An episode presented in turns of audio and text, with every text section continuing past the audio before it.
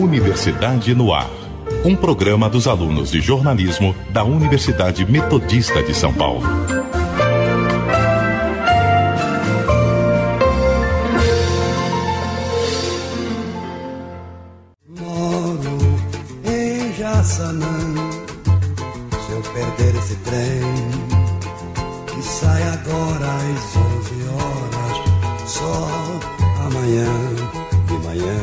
Entre 2019 e 2020, São Paulo teve uma redução de 600 milhões de reais na verba para o transporte público. Apesar disso, a capital paulista continua sendo, junto de Bogotá na Colômbia e Santiago no Chile, uma das cidades com transporte público mais desenvolvido da América do Sul. Algo que não pode ser comemorado, já que nenhum país sul-americano aparece no ranking dos 10 melhores países em índices mundiais neste quesito. Ao contrário dos outros continentes, inúmeras cidades da América do Sul enfrentam problemas com greves no transporte público, como ocorreu recentemente em São Paulo e Buenos Aires, onde funcionários reivindicavam reajuste salarial.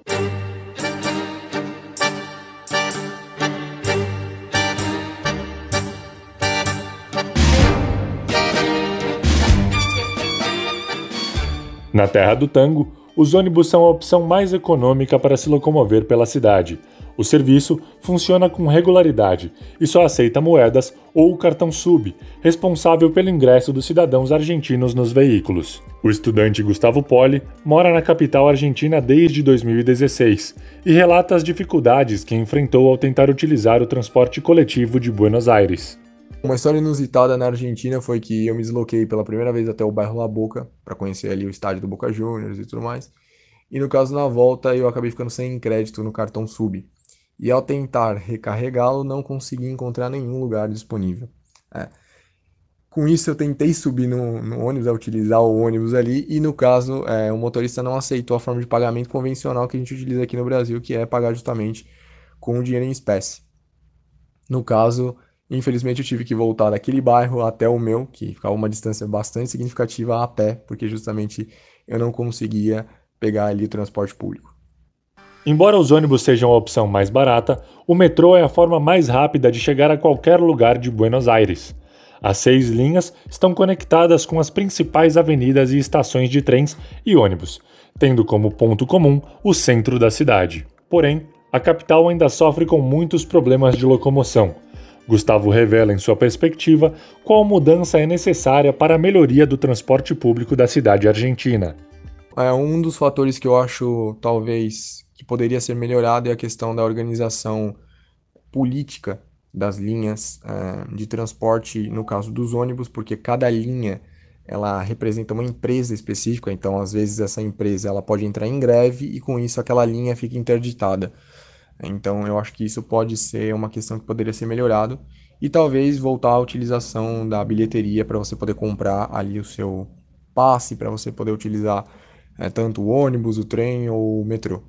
No caso aqui de São Paulo, talvez eu acho que é um problema seria a questão de superlotação do transporte público e o preço que poderia ser um pouco mais acessível. Miles in Budapest, my, my hidden treasure chest, golden grand piano, my beautiful Castillo, you, ooh, you, ooh, I'd leave it all.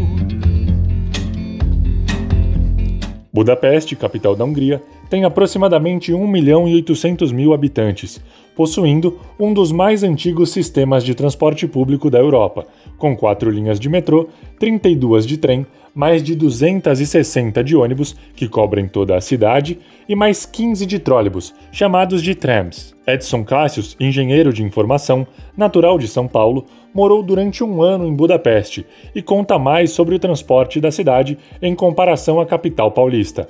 Para mim, o transporte em São Paulo já acaba perdendo um pouco por não ser 24 horas, né? Então não tem muitos, muitas opções para quem necessita se transportar uh, no meio da madrugada, né?